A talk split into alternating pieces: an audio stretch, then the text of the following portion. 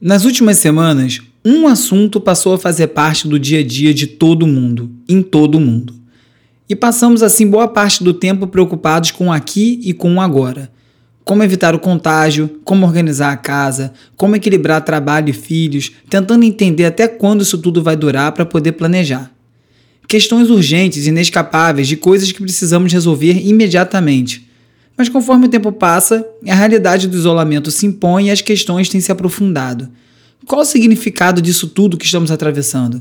Como isso vai mudar quem somos e como vivemos? Esse e outros assuntos no episódio de hoje do Resumido. Resumido.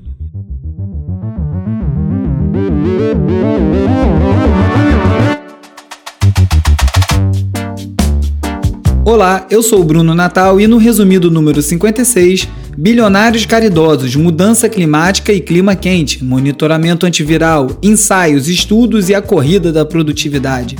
Dune, Manara, Coachella, Viva Moraes Moreira e muito mais. Vamos nessa, resumido. Olá, resumista, como é que tá aí todo mundo? Todo mundo em parafuso já? Eu confesso que essa semana bateu para mim. Eu tava vindo bem até aqui, mas esses últimos dias complicaram um pouquinho. A ideia de que há quatro sexta-feiras nossa vida mudou e o mundo mudou de uma forma que nada vai ser como era antes. Ponto. Isso não é necessariamente negativo ou positivo, mas é um fato. É exatamente como o Yuval Harari falou no texto que eu mencionei no episódio passado. Depois do 11 de setembro, mudou a aviação e o normal da aviação hoje em dia é passar pelos procedimentos inteiros que a gente passa antes de embarcar. Não era assim antes, naquele momento mudou e nunca mais voltou. Criou-se um novo normal. Eu olho pela janela de casa, eu fico vendo a praça parada, eu me acostumo com esse silêncio, com a falta de engarrafamento, e tudo isso está lá fora, mas nada disso explica o que a gente está passando. É tudo muito diferente, é muito difícil de digerir ainda. Bom, quem quiser falar comigo é só mandar um oi para o WhatsApp no 2197 969 5848. Você entra na lista de transmissão, recebe alerta de novos episódios, link para o post com todas as notícias comentadas em cada episódio, no post que eu faço lá no site www.resumido.cc. E eu também tô no Instagram como resumido.podcast, onde eu também publico as lives que eu faço lá para aquele canal. E no Twitter você me acha no arroba urbe. Ah, quem puder, participa do Catarse para ajudar o Resumido a continuar existindo. www.catarse.me resumido. O Itaú vai doar um bilhão de reais para o combate ao coronavírus, anunciou essa semana. A quantia, obviamente, é muito bem-vinda, mas é muito baixa se for comparado ao lucro líquido de 26 bilhões e meio só em 2019. Mas o que, que significa esse tipo de colaboração dos bilionários? O Recode, o site, fala sobre os riscos da dependência de bilionários para nos salvar num momento como esse. O artigo deixa bem claro, é óbvio que é para aceitar e é ótimo aceitar, mas é muito importante entender os custos disso. Como a gente vai falar em taxar grandes fortunas quando houver um argumento entre eles que eles mesmos precisam do dinheiro para poder doar e operar nos momentos como assim? Não é melhor eles gastarem esses bilhões em ocasiões como essa, em vez de pagar alguns milhões a mais em impostos? E se são eles que vão escolher o que precisa ser feito e o que precisa de atenção, qual o papel do Estado nisso tudo? Os governos que são eleitos democraticamente não estão aí para tomar esse tipo de decisão? Alguns ativistas se preocupam com o poder político que as corporações desses bilionários podem ganhar por conta dessa ajuda que eles estão dando. Eles vão cobrar essa conta depois? Depois, quando tiver algum tipo de regulamentação, alguma coisa política, eles vão lá lembrar que ah, a gente botou esse dinheiro naquela época. Por exemplo, as big techs todas que estão participando, Facebook, Google, Amazon, tem tido muita discussão nos Estados Unidos sobre até dividir essas empresas em outras empresas menores por conta de monopólio. Se eles estão botando esse dinheiro todo, vai esfriar essa discussão depois? E tecnologia e coronavírus estão bem misturados, vou falar bastante disso no episódio de hoje. O New York Times fez uma matéria sobre pessoas que estão queimando antenas de transmissão de celular por conta de uma teoria da conspiração que circulou que linka 5G, a, a transmissão 5G, com a disseminação do coronavírus. Já teve mais de 100 incidentes em um mês só de antena queimada. É óbvio que correlação não significa causa, inclusive tem um site muito bom disso. Você pode relacionar qualquer coisa com outra coisa e dizer que uma coisa aconteceu por conta da outra, mas isso não é um fato. Então eles estão relacionando o número de torres com a, a, a, o aparecimento da doença. E não tem sentido, é uma coisa totalmente inventada. Falando em invenção e teoria da conspiração, um site chamado The Conversation tenta explicar como as teorias de conspiração ganham um momento e visibilidade nas redes sociais. E a matéria fala sobre como é muito menos sobre o poder dos algoritmos e é muito mais sobre a polarização política que a gente vive hoje em dia. Mas é óbvio que uma coisa leva a outra e a outra coisa não leva a uma. Os algoritmos ajudam na polarização. A polarização não ajuda os algoritmos. Ou quer dizer, ajuda as empresas donas dos algoritmos, né? Mas aí já é um outro papo. Falando em tecnologia ainda, a Google e a Apple anunciaram uma parceria inédita em que vai ter uma interação entre as duas plataformas através de Bluetooth, que é para ajudar com celulares que estão rodando tanto Android quanto iOS para rastrear os contaminados por, pelo coronavírus e os seus contatos. As pessoas vão precisar ter uma ação ativa em relação a isso. Você vai ter que ter celular, vai ter que se cadastrar como contaminado, como infectado, e aí assim as pessoas vão conseguir ser alertadas quando passarem perto de pessoas que também estavam infectadas. Ajuda, óbvio, mas não resolve por conta desse, desse atrito que tem, né? A pessoa vai ter que dizer que está usando, mas é uma parceria inédita. Aqui no, no Brasil, o Bolsonaro vetou o uso de geolocalização por conta da privacidade. Óbvio que é balela, ele quer nublar esses dados em relação ao que está acontecendo na epidemia para poder usar, fazer uso político disso. Então as operadoras estavam prontas para usar dados de movimentação das pessoas, por exemplo, saber onde cada pessoa estava, se saiu ou não, sem dizer quem é, mas poder saber o movimento das pessoas, o percentual de pessoas se movimentando, até para fazer planejamento para áreas específicas. Várias empresas estão fazendo isso. O Google já estava fazendo uma coisa com location history, né, o seu histórico de localização para monitorar o isolamento das pessoas. E o Facebook também propôs uma coisa parecida e também estava coletando autodiagnóstico, que parece um pouco com isso que eu estava falando da parceria da Google com a Apple. Você vai lá, responde umas perguntas e assim a gente consegue é, monitorar um pouco em que estado está cada pessoa. Tudo isso levanta a questão de privacidade, é óbvio. É um assunto que eu falo recorrentemente aqui no resumido. Com várias empresas dessa tentando se esforçar para provar que armazenar a quantidade de dados que eles armazenam pode sim ser bom. E aí essa discussão talvez encolha quando mostrar um resultado. Então é muito perigoso o quanto que isso as coisas estão amarradas. De que forma isso vai ser feito? É lógico que é positivo usar a tecnologia para ajudar a monitorar os casos e ajudar a diminuir o contágio, mas a que custo? Com que regra? Quando é que suspende esse tipo de, de coleta de dado? Como eu comentei aqui num episódio passado já, o Zoom, o aplicativo e o site onde as pessoas estão fazendo vários encontros de grupo em vídeo, virou um desastre de privacidade. Né? A facilidade extrema desse aplicativo levou a uma série de falhas de segurança. Para ele ser muito fácil de usar, os, os programadores abriram mão de várias questões de segurança para ficar sem atrito e usar. Só que isso significa risco para o usuário e às vezes não avisado. Então já tiveram vários casos, desde é, compartilhamento de dados com o Facebook que não estava claro, que eles dizem que pararam, até invasão de sistema por conta do uso do Zoom. É, quando eu fui para o TechCrunch, que é um evento de tecnologia em São Francisco, com o Queremos, em 2012 a gente foi finalista do Battlefield, que é a competição de startup, e um dos competidores tinha, era uma coisa assim de comunicação, tipo um Skype da vida. E eu lembro que eu falei: caramba, cara, por que isso tá na final? Já tem o Skype, já resolveram isso. E agora a gente está vendo que não, né? é um problema ainda. Esses ambientes ainda não são o ideal. Você não consegue conversar de uma maneira tão boa com todo mundo por ali. E no assunto conveniência versus segurança, o MIT Tech Review falou bem disso. Como é que a gente pode tirar o melhor dessa situação sem a gente se perder no caminho? Como é que a gente pode fazer esses melhoras, esses usos benéficos todos da tecnologia sem ser invasivo ou passar dos limites e podendo voltar quando isso tudo passar? O Intercept fez uma matéria essa semana chamada Vigiar e Lucrar que fala justamente disso. Eles conseguiram identificar dois clientes no meio dos dados de localização supostamente anônimos que são vendidos pela Vivo. Alguns episódios atrás, eu não lembro qual, o dia que eu tiver um assistente aqui no programa vai ajudar muito para esse tipo de coisa. Aliás, alô, você que é roteirista e tiver vontade de trabalhar no resumido, a gente pode conversar, hein? Tá ficando coisa demais para eu fazer sozinho. Mas enfim, voltando ao assunto. É, teve uma matéria do New York Times que foi bem parecida com isso localizou vários usuários num meio de dados que supostamente estavam anonimizados, inclusive agentes da CIA. Foi uma matéria bem séria. É, eu conversei com a Tatiana Dias, que é editora do Intercept e autora dessa reportagem, para explicar um pouco dos achados dela. Fala, Tatiana. Esse assunto é importante agora porque são esses dados de localização, né, das capturados pelas antenas, que, que vão ser cedidos para os governos. É, agora no combate ao Covid, né, o governo vai usar essas bases de dados das, das operadoras para, enfim, é, traçar mapas de calor e ver para onde as pessoas estão circulando e fazer políticas públicas baseadas é, na movimentação das pessoas e tal. Esses dados, ao contrário do que diz o governo e os operadores, eles não são anônimos.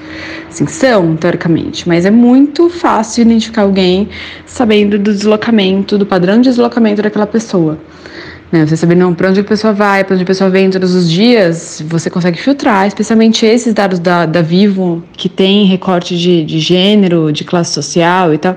A gente não sabe o grande problema desse, desses acordos com as operadoras, que, ao contrário do que dizem, é sim preocupante em relação à privacidade é que, primeiro, a gente não tem uma lei geral de proteção de dados, né? O governo sentou em cima dela. É, a gente não sabe, não tem, não tem transparência em relação a isso, né? A gente não sabe os termos desse acordo, a gente não sabe que base de dados que vai ser cedida, a gente não tem uma regulação mais protetiva do, dos direitos, né? Então é isso. É, tá, todo esse debate, enfim, Bolsonaro está falando muito de privacidade e tal. Não, ele não tem um histórico de defender privacidade, né? Ele está usando isso politicamente. Mas sim, se, se ele estiver realmente preocupado com isso, dá para a gente fazer esse tipo de acordo. É, enfim, usar esses dados que são sim úteis, né, para monitorar a doença de uma maneira que não invada a privacidade das pessoas. Só que para isso a gente precisa de regulação e de transparência. E também no Intercept, num programa novo chamado System Update, que é apresentado pelo Glenn Greenwald, repórter que ficou famoso aqui no Brasil pela série de reportagens conhecida como Vaza Jato, que revelou as entranhas da Lava Jato a partir de vazamentos de conversas WhatsApp dos promotores, é, fez uma entrevista com Edward Snowden, que é o cara responsável pela denúncia da invasão de privacidade dos cidadãos americanos feita pela inteligência do país, pelo governo, sem que os cidadãos soubessem que estavam sendo monitorados dessa forma. Hoje em dia ele está foragido, morando na Rússia, parece. E o Glenn conversou com o Snowden sobre isso tudo que está acontecendo em relação ao coronavírus, justamente a partir desse ponto. Quanto poder está sendo dado para os governos e como esse poder vai voltar ao que era antes quando essa pandemia passar. Historicamente, isso não acontece. Uma vez que se conquista poder, dificilmente abre-se mão dele. Então tem que se pensar muito até que ponto a privacidade, os sistemas digitais vão ser usados para isso, é, ou pelo menos ser usado de maneira bem consciente, bem clara para todo mundo, para toda a população, sobre o que está sendo feito para a gente poder ter algum controle sobre nossos próprios dados. Essa é uma, uma luta, vou dizer até uma bandeira aqui do resumido. Eu falo muito disso sobre privacidade. Algumas pessoas às vezes escrevem para dizer que eu tenho uma visão sombria da tecnologia, então que deveria voltar a usar um caderno. E não é nada disso, eu sou entusiasta de tecnologia, eu estou na internet desde 1991. Minha mãe tinha BBS em casa, já contei essa história aqui, minha mãe é pesquisadora, epidemiologista. É, e eu sou muito a favor da tecnologia, mas também sou a favor de ser regulamentado e ser usado da maneira correta. Vamos ficar de olho. Muita coisa tem sido dita sobre as melhorias no meio ambiente, no clima, desde que começou essa quarentena e essa diminuição da movimentação das pessoas. Vários índices de poluição diminuíram, é, apareceu água limpa em vários lugares. Agora, o MIT fala do lado não tão positivo disso tudo. Ele fala primeiro que essa pandemia e essa crise econômica pode acabar ocasionando uma falta de recursos para a implementação de várias políticas de energia limpa, que o preço do petróleo caindo acaba acaba estimulando o consumo e também acaba dificultando a venda dos carros elétricos, porque eles já são mais caros, né? A China também pode acabar não dando conta de produzir as turbinas e painéis solares que são necessários para essa revolução da energia limpa. E essa crise de saúde e econômica pode acabar tirando o foco da luta, da luta pelo clima, né? Todo mundo começar a prestar atenção nesse outro assunto. Então, como o ponto da luta contra a mudança climática é justamente sobre evitar o sofrimento e a morte, talvez a mensagem mensagem já esteja aí. Olha só, estamos vivenciando isso aqui agora, é isso que a gente quer depois, mas também o motivo da desaceleração econômica é uma doença que causa morte e o resultado do desaceleramento é mais pobreza e mais morte, então acaba também não sendo o parâmetro. Não adianta a gente falar, ah, olha que bom isso aqui vai trazer essa mudança para o mundo, porque não vai. E não é dessa forma, mas fica aí um alerta. A BBC também falou que, além disso, a gente está produzindo mais lixo e gastando mais energia com todo mundo ficando em casa. E que isso também interfere diretamente no aquecimento global. Até o World Economic Forum, né, o Fórum Mundial da Economia, falou que apesar dos níveis de, de emissões terem se aproximado dos níveis da época da Segunda Guerra, essas mudanças não devem durar. Em cidades da China, onde havia caído até 25% o nível de poluição durante o isolamento, já voltou aos níveis que eram antes da pandemia. É de novo a mesma coisa, não é esse o caminho, não é para uma pandemia que a gente vai mudar as coisas. As coisas têm que mudar a partir de um outro ponto, a partir de uma nova consciência, e não a partir de uma emergência em que isso acaba sendo uma consequência nem é, pensada a mudança no clima. Mas fica aí, pelo menos, dá para ver que é possível fazer. Rapidamente fizeram, então dá para fazer. Falando em clima, vamos falar agora do clima quente. Várias matérias teve na GQ, no UOL, na BBC, no BuzzFeed, no New York Times falando de como essa quarentena tá deixando todo mundo tarado. O Pornhub, que é um dos principais sites de, de, conteúdo pornográfico, vem registrando recordes de acesso, principalmente durante o mês que eles liberaram o serviço premium, que é pago para todo mundo. Eles deram um pico de mais de 60% na Espanha. No Brasil, subiu 22%, que está mais ou menos na média de 20% no mundo que eles falaram. Isso para mim quer dizer só que o tráfego aqui deve ser sempre alto, né? desde sempre. Não quer dizer que as pessoas usaram menos, era menos gente para usar mais. Na BBC, a sexóloga Ana Canosa falou sobre como as pessoas, na verdade, já usavam a tecnologia para descarregar essa tensão sexual. E o New York Times falou como, apesar da alta no consumo desse tipo de material erótico e pornográfico, poucas pessoas estão pagando mais por isso. E eles falaram com várias cam girls, né, que são essas pessoas que trabalham é, fazendo vídeos e striptease online e tal, é, como muita gente nova está entrando no mercado também, e isso está acabando saturando. É uma coisa que também já foi dita pelos entregadores aí de iFood, Rap e outras coisas. Tem um site chamado OnlyFans, que foi originalmente feito para você gerar conteúdo que só pode ser acessado por quem paga, mas acabou virando um grande hub de, de pornografia e conteúdo erótico, pelo controle que ali propicia. É, eles tiveram 3 milhões e 700 mil novos cadastros nesse último mês. 60 mil deles eram de novos criadores. Ou seja, a internet está pegando fogo. Essa pandemia tem gerado várias iniciativas tecnológicas, né? Uma delas, que se repete algumas vezes, são sites agregando dados dos casos de Covid pelo mundo. Tem o Bing da Microsoft, que é bing.com/covid, que funciona muito bem, e tem outros é, mais independente, como o portal da Universidade John Hopkins, que tem tido um bilhão de acessos por dia para ver os gráficos de como anda a evolução pelo mundo. You know, I still want to play video games with my friends and stuff like that. It's fun to just be a normal teenager sometimes as well, and you know that, you. Um, eu também vi uma matéria com um adolescente chamado Avis Kiffman, que programou um site logo no início da pandemia. E ele, a ideia dele era simples, era agregar os dados. Ele tinha que entrar no site da China para pegar os dados, no site do Brasil pegar os, os dados para poder montar um troço. Ele montou um programa que fazia um site com todas as informações. Ele começou a receber 30 milhões de visitas por dia, só porque ele agregava essas informações, para você ver a necessidade de ter esse tipo de informação. E ele falou que rapidinho apareceu marca querendo botar anúncio e tal, e ele poderia ter feito uma grana, mas ele falou, cara, não é esse meu propósito, eu não fiz isso para isso. Aqui no Brasil também tem um chamado Desviralize, que é uma plataforma em blockchain. Blockchain é uma forma de, de você organizar a informação não centralizada, que é, ajuda muito para é, evitar fraude, também para manter as, as, o conteúdo anônimo. E essa plataforma então, é alimentada por usuários que eles podem gerar um microcosmos, acompanhando os casos nas suas redes de relacionamento e depois também gerando um mapa maior somando esses microcosmos todos. Você vai lá, preenche um formulário e depois você pode gerar um mapa, por exemplo, do seu prédio, do seu bairro, de uma comunidade, porque todo mundo ali se cadastra, você consegue mapear como as pessoas, as pessoas estão se infectando.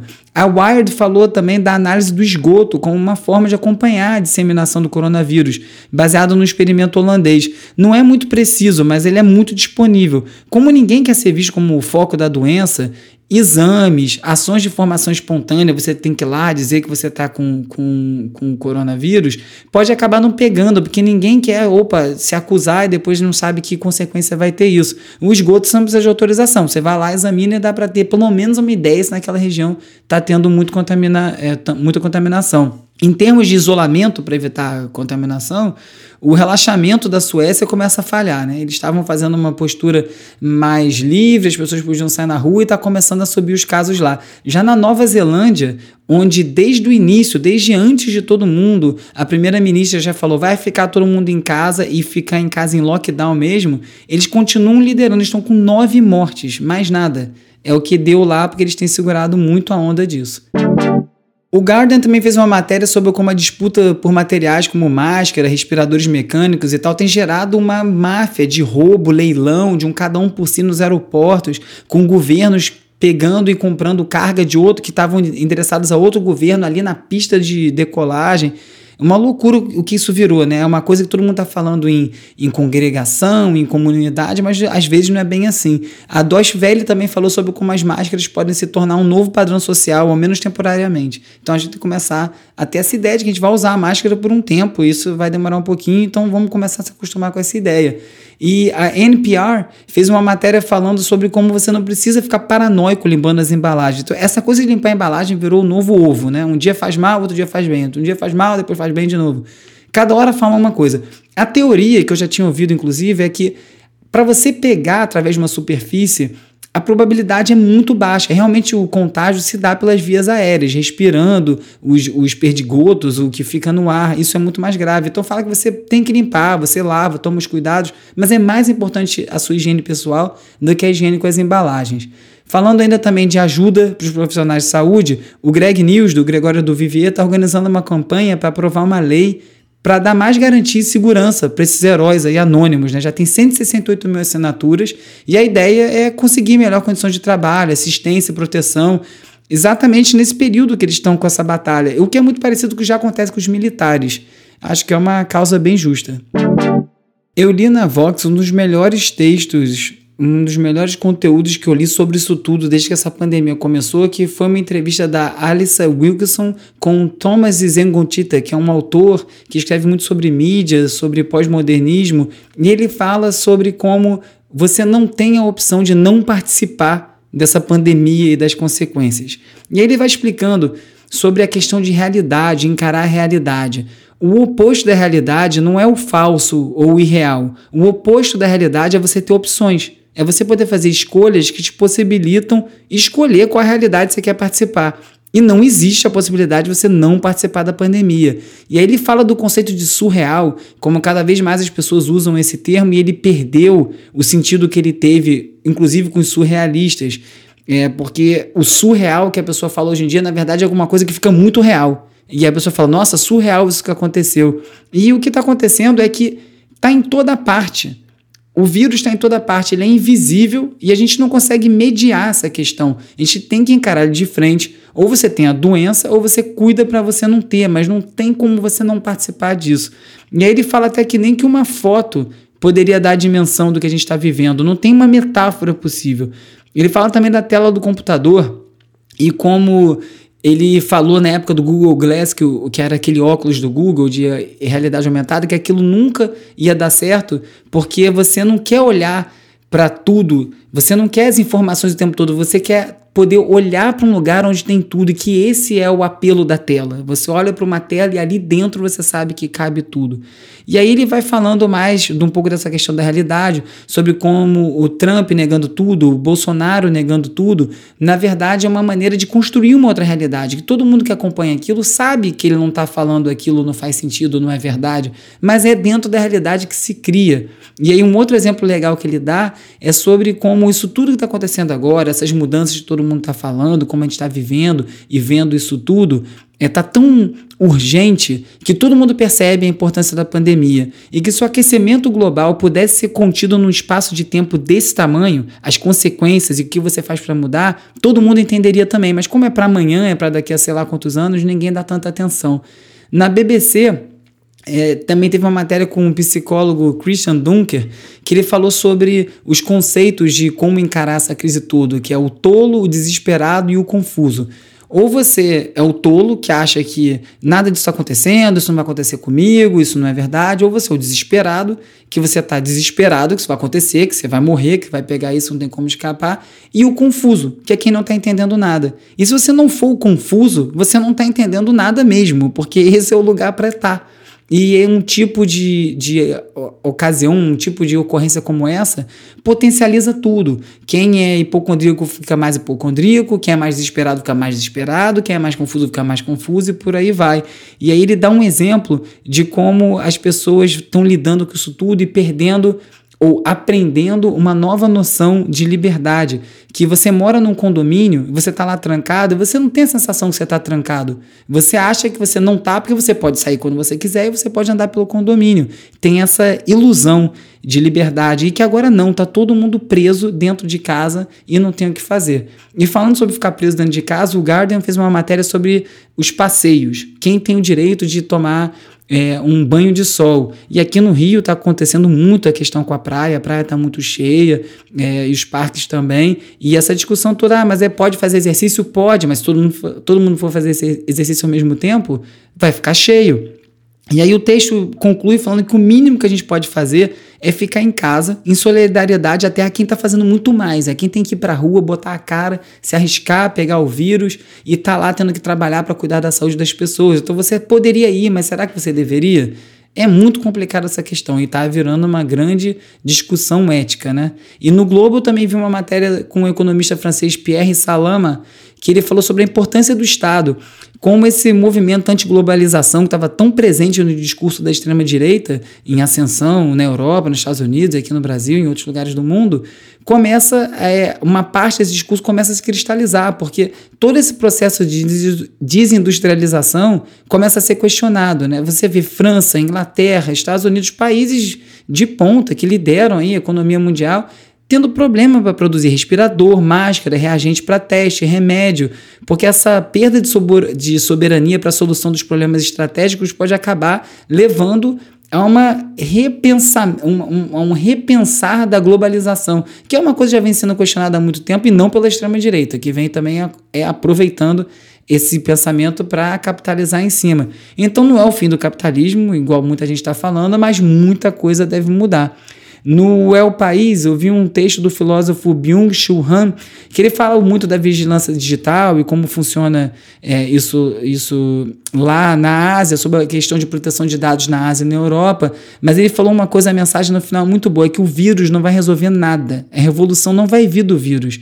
O vírus isola, o vírus individualiza e, na verdade, deixa cada um mais preocupado com si próprio. Mesmo quando você está tentando ser solidário, você também está preocupado com a sua própria saúde. E que quem vai trazer essa mudança, essa revolução, somos nós, as pessoas com razão, que a gente pode repensar os caminhos do capitalismo. Então, que todo mundo fique atento para ver o que vem depois. E sobre isso tudo que está rolando, no programa Papo de Segunda do GNT, o Emicida deu a letra. Ele falou sobre essa pressão pela otimização do tempo, sobre a gente ter que criar alguma coisa nesse ócio, o que está gerando uma pressão em muita gente, está gerando uma pressão em mim. Eu posso falar que eu estou me sentindo obrigado a criar e produzir como nunca, e eu não consegui nem ver três filmes até agora, ou vi três, sei lá. E é muito bom o que ele falou. Coisa aí que é o seguinte: a gente quer Fala. ser melhor. Para a gente ser um ser humano melhor, a gente quer ser uma engrenagem melhor de alguma outra coisa, entendeu? Porque toda essa parada de utilizar o tempo livre para produzir alguma coisa do nosso campo profissional, entendo isso quando fala-se de pessoas como nós, assim, que vivem da própria imagem. Mas acho que a rapaziada também tem que aprender a lidar com a solidão, entendeu? Com o ócio. Esse negócio que o Chico falou, do ócio criativo, mano, eu odeio essa ideia do ócio criativo. Tá ligado? Porque todas as pessoas acham que você não pode mais ficar parado, mano. Você sempre você precisa estar tá ali planejando um barato. É sempre o pink e o cérebro. Essa noite eu vou tentar dominar é. o mundo, tá ligado? Não, irmão. É. Tô puxando um ronco aqui, cortando a unha do pé e vou assistir um programa de culinária aqui, mano. Não. Sacou? É isso. Pô, é o nazista, ele escrevia na, na frente do, do campo de concentração lá, o trabalho liberta, tem que parar com essa alienação. A gente tem que querer melhorar como ser humano, entendeu? O colapso, a gente fala muito do depois. Para onde a gente vai no depois? Que degrau, será que a gente vai subir esse degrau no, no ponto de vista da, da solidariedade no depois? Tá ligado? Eu, sinceramente, sou pouco otimista com isso, Porque não existe nenhuma construção que anteceda esse momento, tá ligado? Esse momento por si só, por mais traumático que ele seja, ele não tem força para fazer nós entrar do outro lado tudo mastigado e sair lindão, não. Sacou? Na outra ponta nós vai sair mastigado e traumatizado. Sacou? A construção, mano, é baseada em outras coisas. Hora de relaxar com as dicas de ver, ler e ouvir. O Milo Manara que é muito conhecido pelos desenhos que ele fez nas, nas décadas de 60, 70, sempre com figuras femininas, entrou num caminho totalmente diferente, está fazendo vários desenhos é, homenageando as mulheres, sem objetificar o corpo tanto, que era uma crítica que era feita ao trabalho dele, apesar de ter um conteúdo erótico. Mas nesse trabalho ele tem desenhado médicas, enfermeiras, como heroínas, parece desenho de quadrinho, assim, então muito lindos os desenhos. Teve no Washington Post, reuniu alguns dele. Eu vou botar os links para quem quiser ver o desenho lá no resumido.cc no post sobre esse episódio.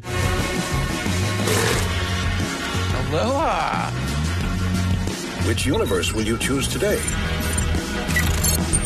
My name's Clancy. Clancy! Could I um, interview you for my space cast? Are you worried because it seems like we're all about to die? Is that a yes? What does death look like to you? Outra notícia muito boa é a estreia da série de animação The Midnight Gospel.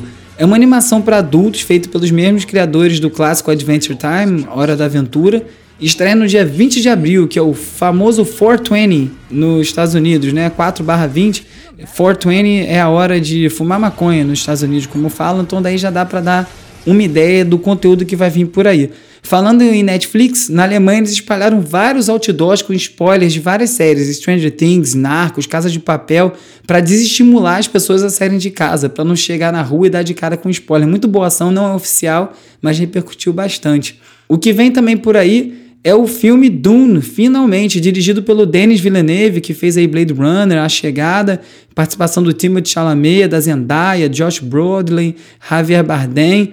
Quem já tentou fazer esse filme foi o Jodorowsky, né, o chileno, com o storyboard do Moebius, que fez os cenários todos e deu errado. Tem até um documentário sobre essa tentativa. Esse filme teria sido genial, infelizmente não deu certo. Acabaram comprando os direitos. O David Lynch fez, o David Lynch fez uma versão horrorosa, mas parece que agora vai. O quadrinho aí do Frank Herbert vai ganhar as telas. Já tem até uns teasers aí online mostrando umas fotos de como é que tá o visual.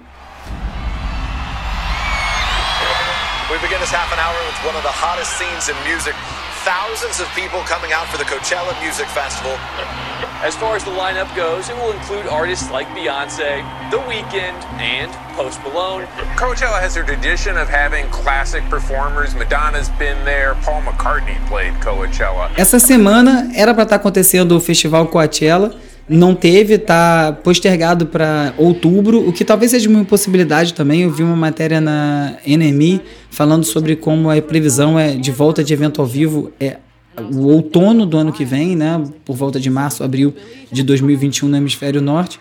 Enfim, eles aproveitaram que era esse fim de semana e lançaram um documentário de 20 anos do Coachella. Documentário muito legal, eu dei muita sorte, eu fui em oito edições do, do Coachella entre 2006 e 2017, vi alguns dos maiores momentos do festival, peguei ali o auge do festival como ele era conceitualmente no início, mas o filme é muito legal até nisso porque o Paul Tollett, que é um dos fundadores, fala sobre como o festival mudou, virou outra coisa, outras músicas e continua cumprindo o papel, que foi muita sensação que eu tive na última edição que eu fui. Mudou, não é mais para mim, é outra coisa, mas é muito legal, muito bem produzido, um festival que é espetacular, assim, é uma coisa, é uma aula de produção aquilo lá, e o filme é muito legal, tá de graça no YouTube quem quiser ver.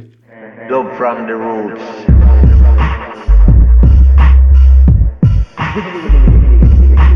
Essa semana recebi um e-mail de um programa chamado Prison Electronic Music Program programa de música eletrônica para detentos, lá da Califórnia, pedindo autorização para exibir o meu filme Dub Echoes, que é um documentário sobre música jamaicana, sobre a influência do dub jamaicano no surgimento da música eletrônica do hip hop. Tem umas cópias piratas no YouTube, tem no Pirate Bay, mas quem quiser comprar o DVD também tem lá no site da Soul Jazz Records, que é uma gravadora inglesa que foi quem lançou o filme. E muito legal esse convite, e eu fui lá ver o programa deles, como é que funciona, desse, nas prisões, tem várias fotos e tal. Muito muito legal ver levando música para um lugar. É um filme que eu fiz em. Comecei em 2004, lancei ele em 2008 e até hoje rende coisa de gente exibindo ou em festival, ou em escola, ou em faculdade. Sempre muito bacana receber isso e muito legal ver esse tipo de movimentação.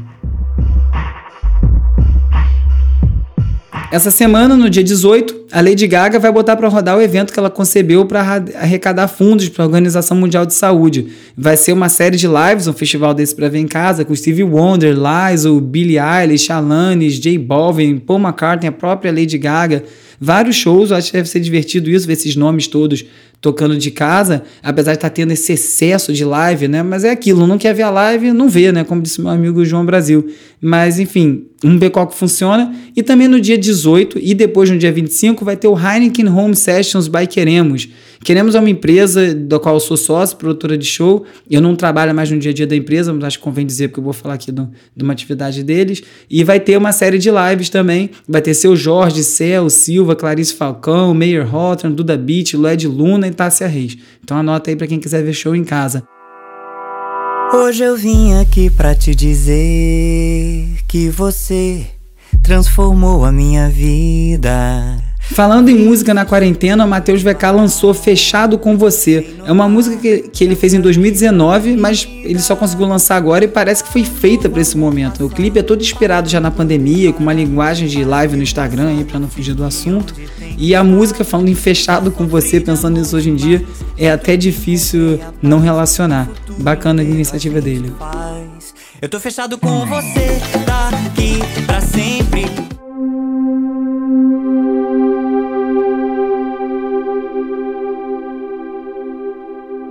E o recluso Afex Twin, que parece que sempre viveu numa quarentena, também lançou coisa no SoundCloud. O cara é um gênio da música eletrônica, da música ambiente. Ele às vezes lança material inédito por uma conta no SoundCloud que não tem o nome dele, mas já foi identificada assim. Ele nunca admitiu oficialmente, mas ele interage lá, enfim, é tido como uma conta dele. Tem uma música chamada KU1 bem atmosférica, uma música bem bonita, bem climática, assim, que parece que é uma homenagem ao pai dele. Ele acaba de perder o pai e fez essa música, então confere lá.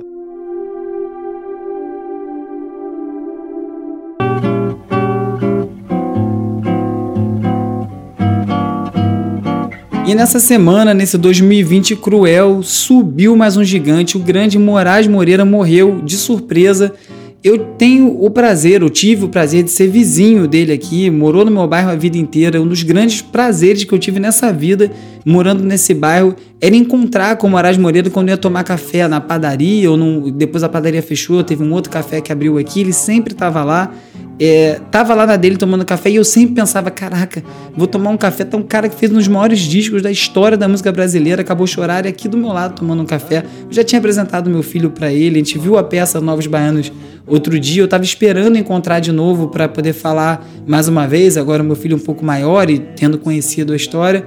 Infelizmente, esse encontro não vai acontecer. Moraes Moreira se foi, uma tristeza e muito ruim não receber as homenagens que ele poderia receber a altura da obra que ele deixou por conta disso tudo que está acontecendo. Essa música que você está ouvindo aí no fundo, Nessa Ilha, Nesse Mar, é uma das minhas favoritas. Vai estar tá na playlist resumido tracks dessa semana, que eu botei inteirinha dedicada a Moraes Moreira. Para quem não conhece a obra dele, ou as músicas talvez um pouco menos conhecidas, botei umas lá mais nessa onda, assim, voz e violão. Moraes Moreira, gigante, muito obrigado pelas músicas nessa ilha, nesse mar. Se você gostou desse episódio, não deixe de indicar para seus amigos, envie o link por aí, posta nas redes sociais, ajuda demais. Quem puder, no Spotify, segue o resumido. Quem for no Apple Podcast, pode ir lá também seguir, dar cinco estrelinhas, deixar uma resenha ou na sua plataforma favorita. Quem quiser falar comigo, pode mandar mensagem pelo WhatsApp ou pelo Telegram no 21 97 969 5848. A edição de áudio do Resumido é feita pelo grande Gustavo Silveira, que é mais conhecido como Músico Nerd. Você pode conferir vários tutoriais de música e tecnologia no musiconerd.com. Eu sou o Bruno Natal, obrigado pela audiência e semana que vem tem mais Resumido.